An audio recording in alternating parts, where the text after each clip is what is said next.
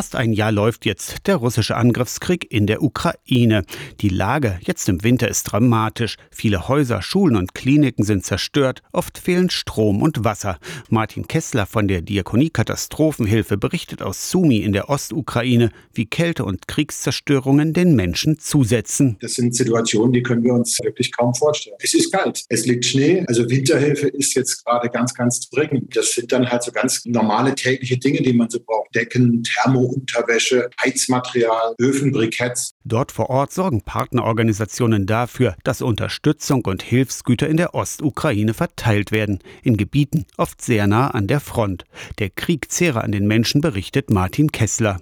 68 Millionen Euro Spenden sind seit Kriegsbeginn vor einem Jahr bei der Diakonie Katastrophenhilfe eingegangen. Zwei Drittel davon wurden bereits für 30 Nothilfeprojekte in der Ukraine und den Nachbarländern ausgegeben, sagt Dagmar Prün, Präsidentin der Diakonie Katastrophenhilfe. 21 Partnerorganisationen versorgen Betroffene in der Ukraine und Geflüchtete in den Nachbarländern. Mehr als 600.000 Menschen können wir gemeinsam erreichen. Mit Geldleistungen oder Hilfsgütern, bei der psychosozialen Unterstützung, der Ausstattung von Unterkünften. Mehr als 7000 Zivilisten sind durch den russischen Angriffskrieg innerhalb eines Jahres in der Ukraine gestorben. Diese Angriffe auf zivile Strukturen und Gebäude müssen stoppen. Sie verstoßen eklatant gegen das humanitäre Völkerrecht. Die Diakonie Diakonie Katastrophenhilfe arbeitet schon länger mit der türkischen Partnerorganisation STL zusammen, um Kriegsopfer in der Ukraine sicher mit Geldleistungen zu versorgen. Jetzt könne diese Verbindung auch den Erdbebenopfern helfen, auch syrischen Geflüchteten, für die sich die Diakonie Katastrophenhilfe seit Jahren engagiert,